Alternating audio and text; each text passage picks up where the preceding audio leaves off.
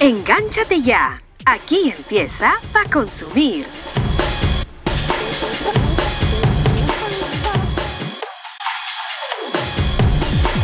Hola, hola, ¿qué tal? ¿Cómo están? Bienvenidas, bienvenidos a una nueva edición de su podcast para consumir. Yo soy Paco Pérez García y en esta edición les tendremos todo, todo, absolutamente todo lo que tiene que ver con el anuncio que se hizo esta semana respecto al inicio del universo cinematográfico de DC Studios. James Gunn lanzó un video de casi seis minutos y luego ha dado una serie de entrevistas posteriores donde ha ido explicando qué cosa es lo que se va a venir en este nuevo universo de DC y este reinicio que va a tener y que deja ya por sentado y por enterrado al universo de Zack Snyder. De esto vamos a hablar en este episodio de Para Consumir. Vamos a hacer un comentario también respecto al tercer capítulo de lo que fue la serie de Last of Us y nuevamente las discusiones absurdas de gente que está empezando a hablar de inclusión forzada dentro de un producto eh, para televisión o para cine. De esto también vamos a hablar más adelante. Y la reseña, la sugerencia para consumir tiene con El gato con botas. Fuimos a ver El gato con botas esta semana y realmente nos pareció una muy buena película que se la queremos reseñar y comentar aquí en este episodio de nuestro podcast para consumir. Así que quédense con nosotros, como siempre, su plataforma favorita de podcast y también a quienes nos ven a través de YouTube en la plataforma de Espacio Libre. Así que no se puede perder este programa. Quédense con nosotros que seguimos con más aquí en Pa Consumir.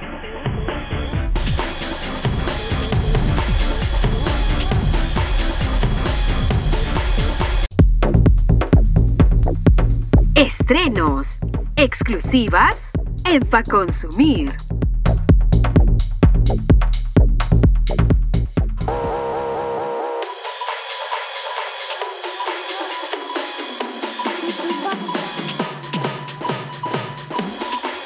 Bien, vamos a hablar rápidamente en esta edición de nuestro podcast para consumir de lo que ha venido ocurriendo esta semana. Y es que James Gunn, eh, quien será uno de los, o quien es uno de los encargados de eh, reiniciar todo el universo de DC Universe o de DC Studios, ha presentado parte de lo que será el primer capítulo de esta saga que va a tomar varios años desarrollarse. Unos 10 años es lo que va a tomar desarrollarse esta saga, pero eh, la idea un poco es eh, reiniciar todo el universo, dejar de lado y enterrar ya todo aquello que tiene que ver con el Snyderverse, ¿no? Lo que venía siendo la Liga de la Justicia, que empezó con Batman v Superman, con el Hombre de Acero, y que eh, debería tener también un término seguramente con las películas de, eh, Flash y de Aquaman, El Reino Perdido. De todo esto, de todo esto ha hablado James Gunn en este video de cerca de 6 minutos, con los cuales eh,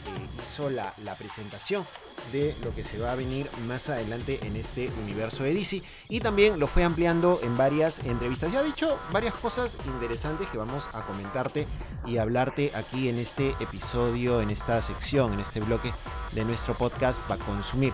Eh, básicamente, el universo, este nuevo universo, va a arrancar en el año 2025 con una serie de películas y de series que van a dar camino a este proceso.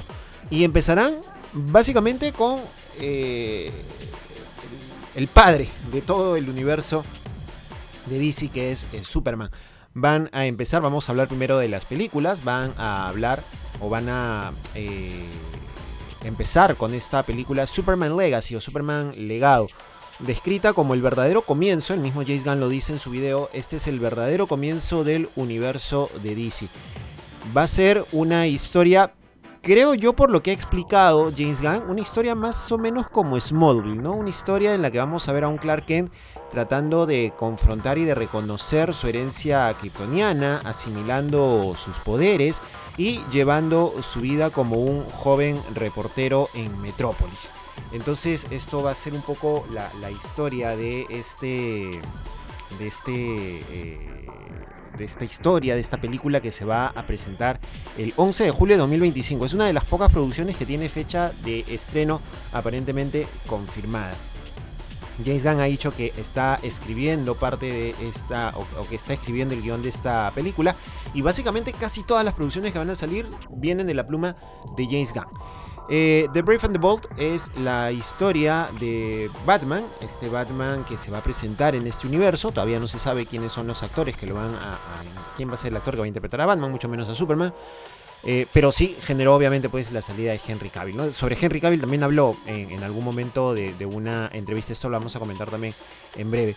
Eh, the Brave and the Bold es la versión de este Batman basada en los cómics elaborados por Grant Morrison que nos presentan a un Batman manteniendo una relación o tratando de entender su relación con eh, Damian, Damian Wayne, su hijo que es hijo también precisamente junto con Talia Al, Ghul, lideresa de la Liga de los Asesinos.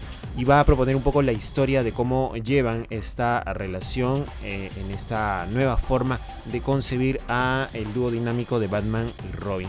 Para muchos, este eh, Damian Wayne es el mejor Robin que existe por encima de Dick Grayson y, eh, otro, y de otros personajes.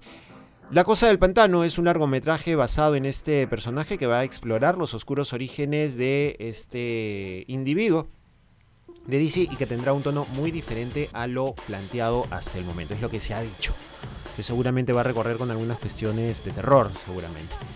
Un proyecto que a mí particularmente me llama la atención es el de Supergirl, Woman of Tomorrow o Mujer del Mañana, que es una adaptación de los cómics de Tom King, que fue publicado recién, ha sido publicado en el 2022 y que plantea a una Cara Danvers eh, mucho más eh, dura, ¿no? Eh, y, madura también a lo que ya estamos acostumbrados. Siempre recordemos que hemos una Supergirl poco eh, ingenua por momentos, algo aniñada, pero esta versión del cómic y que va a venir a la película nos presenta una Supergirl eh, mucho más madura y que tiene que enfrentar mucho con la pérdida de sus seres queridos. La vamos a ver en sus primeros años en su planeta natal, Candor, perdiendo a la mayoría de sus seres queridos, a todas aquellas personas que viven alrededor de ella y eh, la vamos a ver ya mucho más adelante cuando llega al planeta Tierra. Esto es lo que plantea Supergirl. The Authority es una película también creada por el mismo James Gunn eh, que cuenta la historia de un grupo de antihéroes creados por el guionista Warren Ellis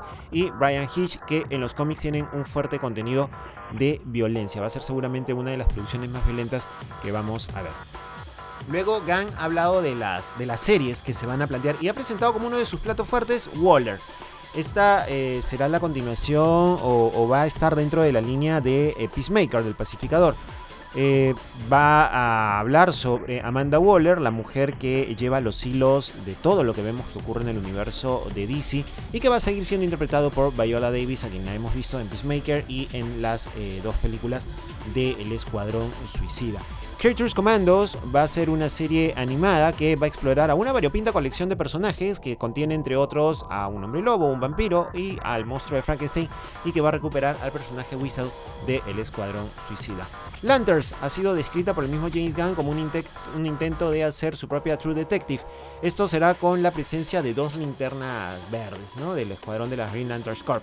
Hal Jordan y John Stewart y que va a tener, según Gunn, un peso fundamental en este universo. Paradise Lost es una serie que va a ser hecha para HBO Max sobre los orígenes de Temisira, la isla de las princesas guerreras de las guerreras amazonas en, la cual nace Diana Prince, eh, la Mujer Maravilla. Dicen que va, a tener un enfoque muy similar al de Juego de Tronos, así que promete esta, esta serie. Y Booster Ball es quizá uno de los personajes menos eh, considerados por eh, DC o por los fans de DC, pero va a ser tomado en cuenta para una serie sobre este eh, empedernido perdedor del futuro que usa tecnología que le permite viajar a nuestros tiempos donde se hace pasar por un superhéroe. James Gunn ha hablado de dos reglas fundamentales para este universo. Uno, que los actores que den vida a un personaje en la serie de televisión tranquilamente pueden aparecer en la gran pantalla, en el cine, y que ningún actor dará vida a, dos personajes eh, al mismo tiempo. Y es aquí donde vamos a hablar también un poco del recasteo, porque Aquaman también sería la última aparición de Jason Momoa como este personaje, y más bien estaría siendo recasteado, ya se ha rumoreado para que aparezca como el personaje nuevo. Pero ¿qué pasa con las películas y las otras producciones de eh, DC que están alrededor?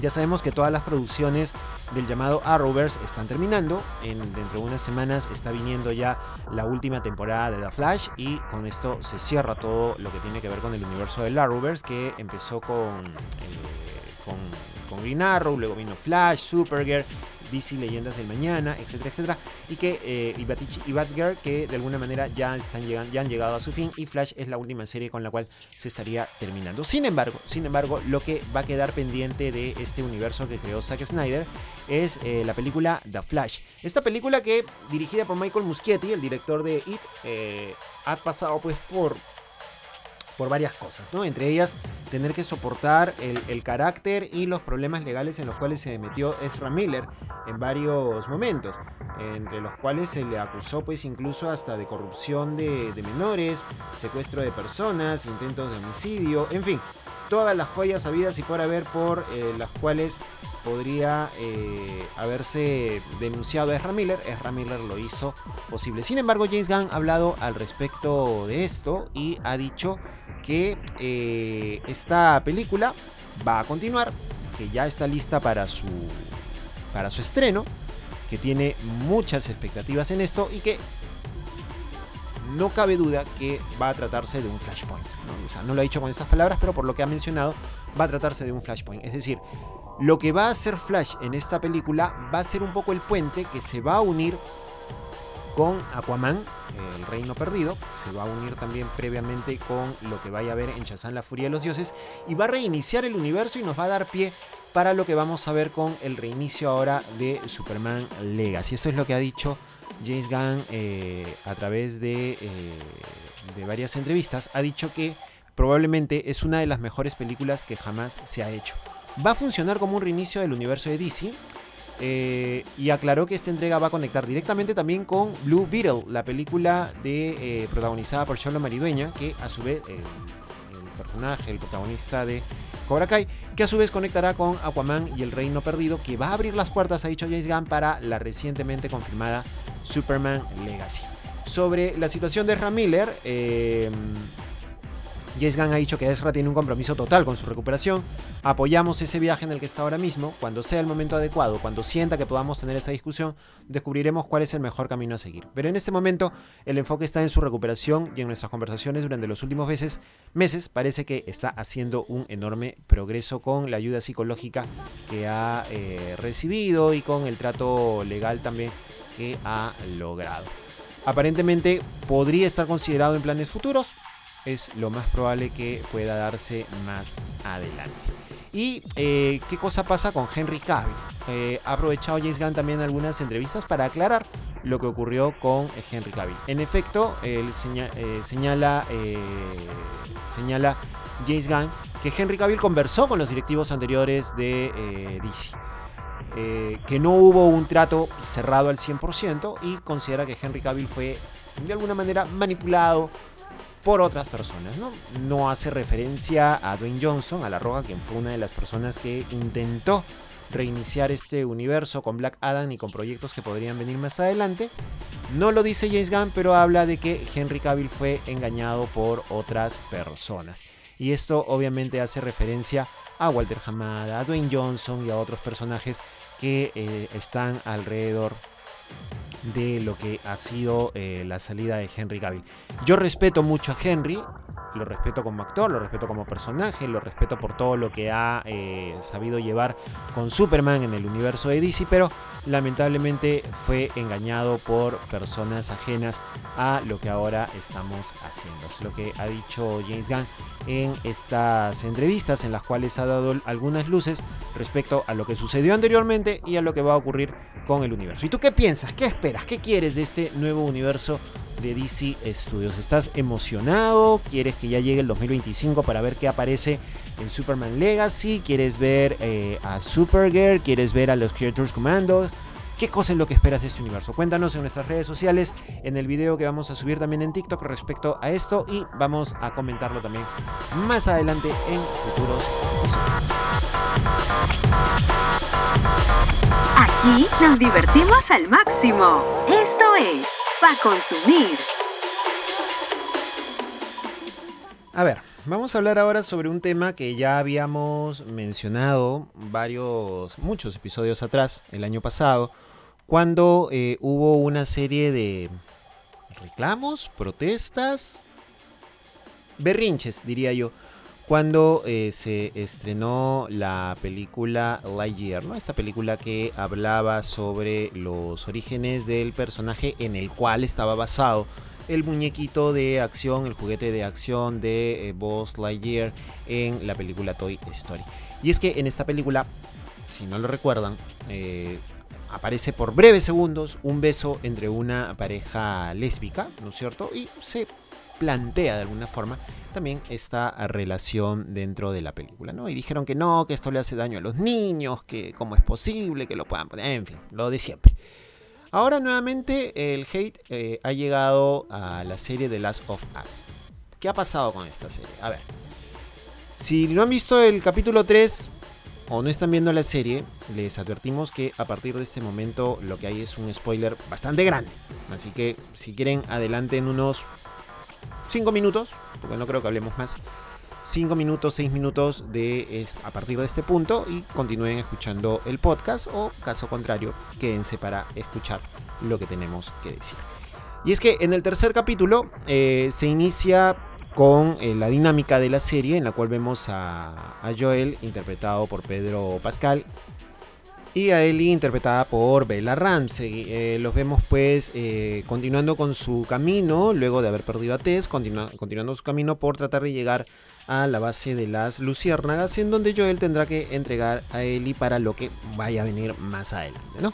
Eh, cuando están en este camino, Joel le cuenta un poco una, la historia a Ellie de lo que había pasado con varias personas que finalmente fueron asesinadas, ejecutadas extrajudicialmente por FEDRA, la Agencia de Respuesta ante Emergencias y Desastre, que es este aparato militar que finalmente termina controlando eh, los Estados Unidos en las zonas de cuarentena y con un régimen bastante duro, bastante fuerte, bastante marcial, ¿no? Entonces esto es lo que eh, viene contándole Joel a y cuando encuentran una fosa común de restos de personas que habían sido ejecutadas, asesinadas eh, por las fuerzas de Fedra.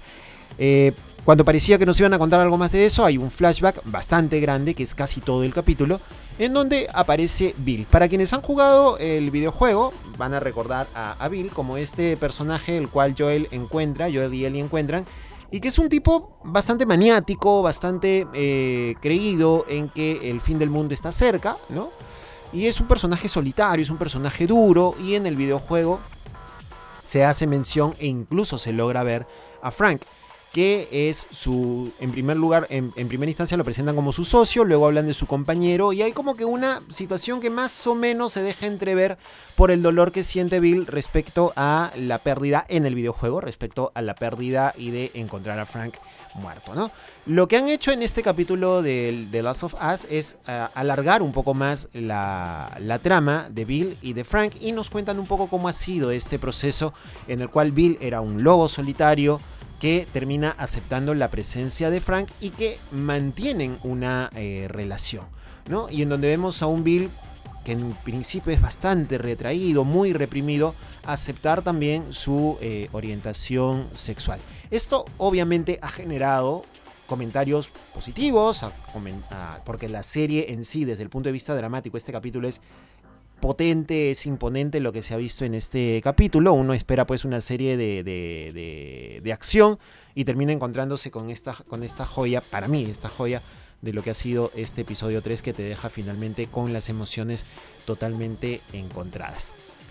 3D, Juegos es una página web española que ha eh, hecho una nota respecto a esto, ha hablado sobre el llamado review bombing, que es este tema de la crítica desmedida inmerecida y las reseñas en las páginas web especializadas que hacen los usuarios, los espectadores, que lo hacen pues con odio y con cólera, ¿no? ¿Qué es lo que ha pasado? En esta, en esta nota eh, hablan de que la gente o los que han criticado consideran que hay una nueva aberración en materia de inclusión en la industria del entretenimiento de Estados Unidos. Eh, la página Metacritic es una de las páginas que precisamente recopila este, estas, estas críticas y eh, básicamente recopila críticas de jugadores, de gamers que ven la serie y que ah, han jugado el videojuego y que consideran improbable que ocurra una situación de una relación gay, una relación homosexual dentro de un videojuego para machos machos, ¿no? Entonces, eh, el primer y el segundo episodio tienen 86 y 87 puntos de valoración media. Sin embargo, el tercer episodio es calificado con 46 eh, promedio entre sus usuarios. Es decir, hay una cantidad de gente que ha votado bajísimo y ha votado en 0 puntos. Simplemente para. Eh, porque ha habido esta situación de la, de la relación amorosa entre Bill y Frank. Y esta situación también se da en la página IMDB, una de las bases de datos más recurrentes de la red, donde descendió el puntaje del tercer eh, capítulo. Hay una mirada en IMDB respecto a la visión demográfica de la valoración del capítulo. La valoración media entre el público femenino, por ejemplo, no solo bajó frente al episodio precedente, sino que fue tres décimas superior. Es decir, ha habido una reacción positiva, ¿no? Eh, por parte del público femenino respecto a este episodio. Sin embargo, entre los hombres, nosotros frágiles, nosotros delicaditos, nosotros generación de cristal, y que es la mayoría en este tipo de plataformas, ha visto un descenso de 1.2 puntos.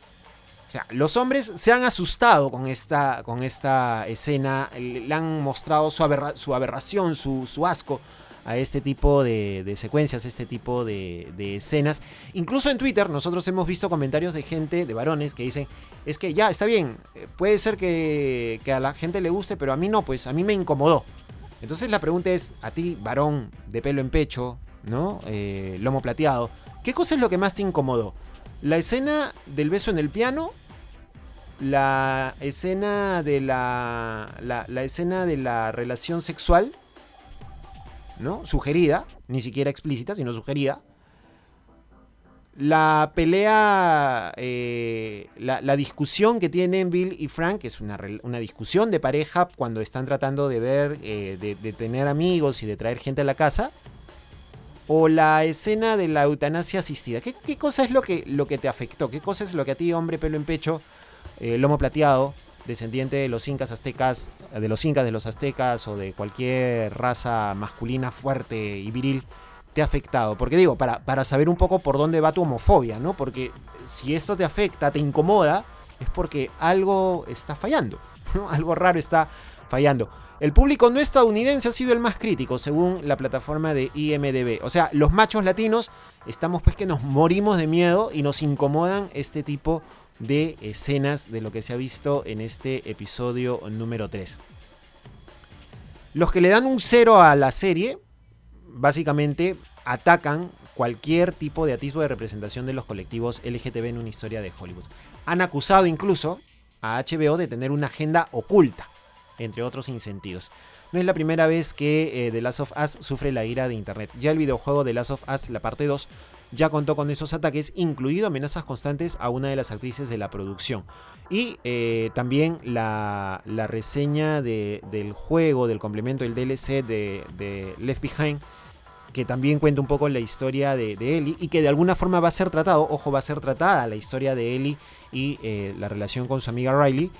También seguramente va a generar más de una ira santa. O sea, la, la gente está súper incómoda, no sabemos por qué, no sé por qué los machos latinos se asustan tanto. Algo debe estar pasando. Háganse ver. Revisen su, su propia vida. Y acepten algunas cosas también. Suena ridículo que cada vez que haya una escena lésbica, homosexual, alguna inclusión de la temática gay, LGTBI, inmediatamente pues los machitos salgan eufóricos a reclamar, los conservadores salgan eufóricos a gritar y no disfruten pues de piezas como las que acabamos de ver en este episodio número 3. ¿Tú qué crees? ¿Te gustó? ¿No te gustó? ¿Te afectó? ¿Te incomodó? Cuéntanos en las redes sociales de Pa Consumir qué te ha parecido este episodio número 3 de The Last of Us.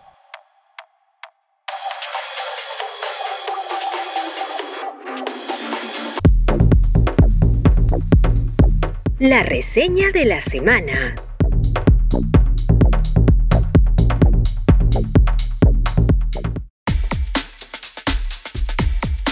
Reseña para consumir. Si tienen tiempo, vayan al cine y vean El gato con botas, el último deseo, antes de que se vaya de cartelera. Qué buena película animada la que nos ha traído DreamWorks en esta oportunidad después de varios años de lo que fue el estreno de la primera cinta, El gato con botas, personificada por Antonio Banderas como El gato con botas y Salma Hayek como Kitty Patitas Suaves.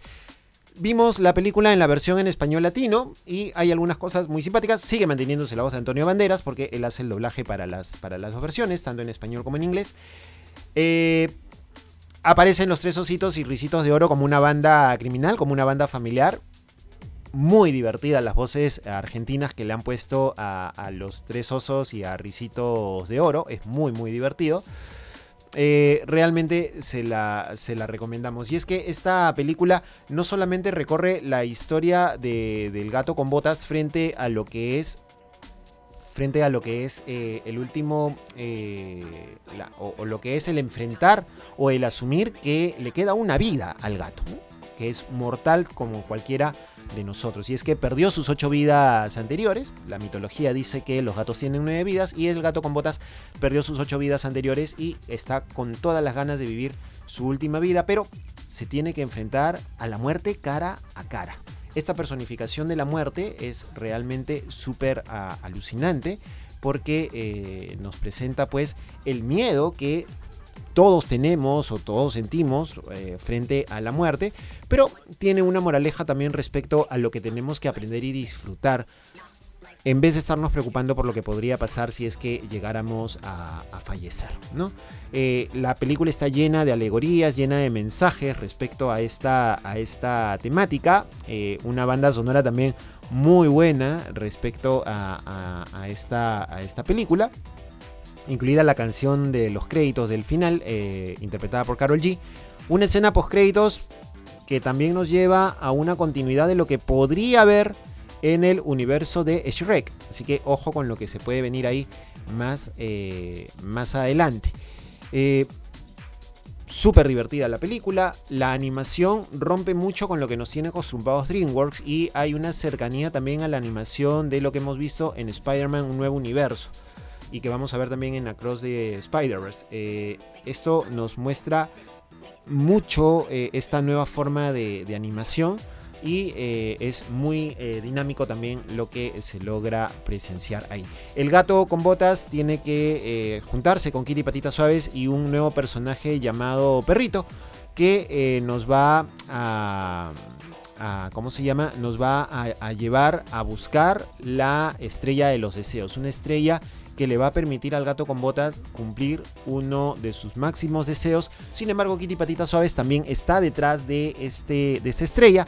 Alicia, ah, perdón, Ricitos de Oro y los Tres Osos están detrás de esta estrella y el personaje de Jack Hornet, el panadero, también está detrás de esta estrella, cada uno con la intención de buscar un gran deseo. Vayan al cine corriendo si es que todavía, todavía está en cartelera antes de que la saquen porque se las recomendamos, está muy muy potente esta película El gato con botas. El último deseo. Sabemos lo que te gusta porque somos como tú. A consumir. Piqueitos para consumir.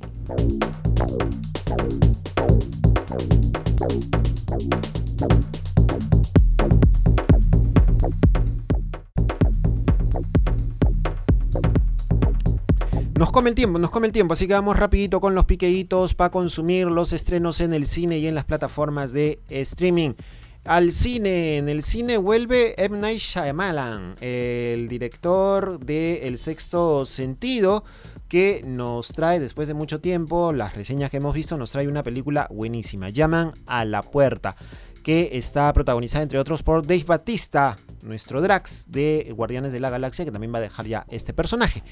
Eh, esta nos narra la historia de una familia que está vacacionando en una cabaña remota, una niña con sus dos papás, sus dos papás, hombres, los dos por si acaso, así que eh, los fragilitos, ¿no? Estos que todavía no, no definen algunas cosas, o se asustan o se incomodan con estas cosas, mejor no vayan a verla. En fin, esta familia está vacacionando en el bosque, en los bosques de Nueva Jersey, y eh, de pronto un grupo de cuatro inadaptados irrumpe en su casa, liderados por Dave Batista, pero dice que no quiere hacerles daño, sino que eh, son tomados como rehenes para poder afrontar el apocalipsis y que tienen que tomar una decisión como familia, tienen que sacrificar a uno de los integrantes de la familia para evitar el apocalipsis. Con acceso ilimitado al mundo exterior, la familia deberá decidir en qué cree antes de que todo se pierda. Película de M. Night Shyamalan y que obviamente nos va a llevar pues a lo más eh, fuerte del suspenso y del thriller que suele hacer este director. Otra película que está en cartelera es Espíritus de la Isla. Esta película protagonizada por Colin Farrell y Brenda Gleeson habla de dos amigos de toda la vida que se encuentran en un callejón sin salida cuando uno termina abruptamente su relación con consecuencias alarmantes para ambos. Espíritus de la Isla ha tenido varias, eh, varias varios premios en varios lados y está siendo catalogada como una muy buena película. Desde Bollywood llega Shahrukh llega Shahrukh eh, con una película, eh, una nueva película de acción. Se trata de la última misión, Patán. En algún lugar del Medio Oriente, las grandes casas que una vez albergaron a los ricos ahora son hogares de los criminales más peligrosos de la ciudad. Un policía encubierto, Khan, eh, su ex convicto y otros acabarán con el narcotraficante que mató a su propio padre. Con 57 años, Shahrukh Khan sigue siendo protagonista de escenas de acción realmente loquísimas. Loquísimas. Así que vamos a ver esta película Patán para ver de qué, tra de qué va esta, esta obra que llega a la pantalla grande. El Niño y el Tigre también es una nueva producción que ha llegado a carteleras este fin de semana que habla sobre el pequeño niño huérfano Balmani que rescata a un cachorro de tigre de unos cazadores furtivos. Balmani escapa y emprende un largo y peligroso viaje a un santuario remoto donde cree que estarán a salvo. Película de Brando Witchy, un poco eh, en la línea de lo que es la leyenda de Pi. Así que vayan a verla. Y eh, las plataformas de streaming en Disney les contamos que ya está Wakanda Forever, ya está la película de la continuación, la secuela de Pantera Negra, que nos presenta también a Namor, este personaje que intentará hacerle la vida a cuadritos a los eh, pobladores de Wakanda una vez que han perdido a su protector la Pantera Negra. Esto en Disney Plus. En Prime Video, Bodas de Plomo, película protagonizada por Jennifer López y John Josh Duhamel, quienes reúnen a sus familias para la boda, para su boda en un destino idílico y romántico, pero cuando toman como rehén a todo el grupo, el hasta que la muerte nos separe, adquiere un significado completamente distinto, pues Darcy Tom, los personajes interpretados por López y Duhamel, deberán salvar a sus seres queridos si es que no se matan entre ellos primero, en esta aventura hilarante cargada de adrenalina. Esta película está en Prime Video. Y en Netflix les vamos a recomendar algunas cosillas interesantes que han llegado. Hay una serie, una miniserie en Star que habla sobre la, eh, vida de Pamela Anderson y Tommy Lee.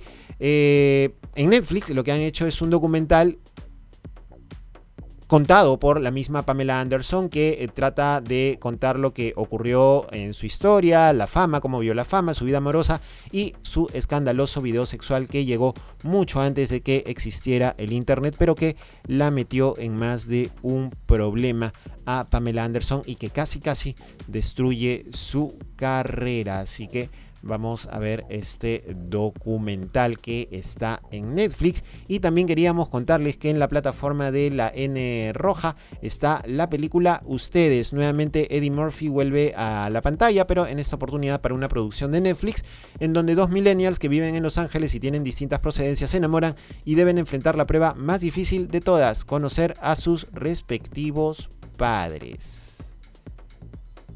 con Eddie Murphy esta película que llega a Netflix. Ya les habíamos contado la semana pasada que está The, 90 Shows, eh, la secuela de The 70 Shows, con nuevos personajes y esto es lo que les venimos comentando que pueden encontrar también en la plataforma de Netflix. Así que vayan corriendo al cine, disfruten de sus cuentas de streaming porque estos son los piqueitos para consumir que están listos para esta semana. The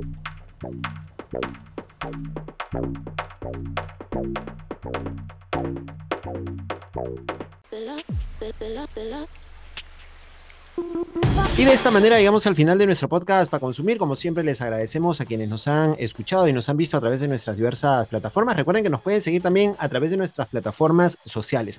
Nos encuentran en Instagram como arroba para consumir, también en TikTok como arroba pa.consumir. Ahí en ambas plataformas pueden encontrar ustedes reseñas, comentarios, noticias de lo que viene sucediendo en el mundo de los cómics, los videojuegos, las series y las películas que por cuestiones de tiempo no logramos incluir aquí o que van saliendo de último minuto y que queremos comentarlas rápidamente con ustedes. Así que ya saben, pueden escucharnos, pueden vernos también a través de nuestras plataformas en redes eh, sociales. Yo soy Paco Pérez García, les agradezco por estar con nosotros y nos encontramos en una próxima edición. ¡Chau!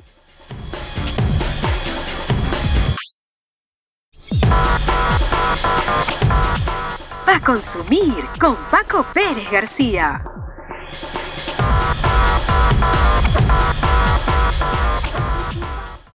Pa' consumir es un podcast producido por Espacio Libre.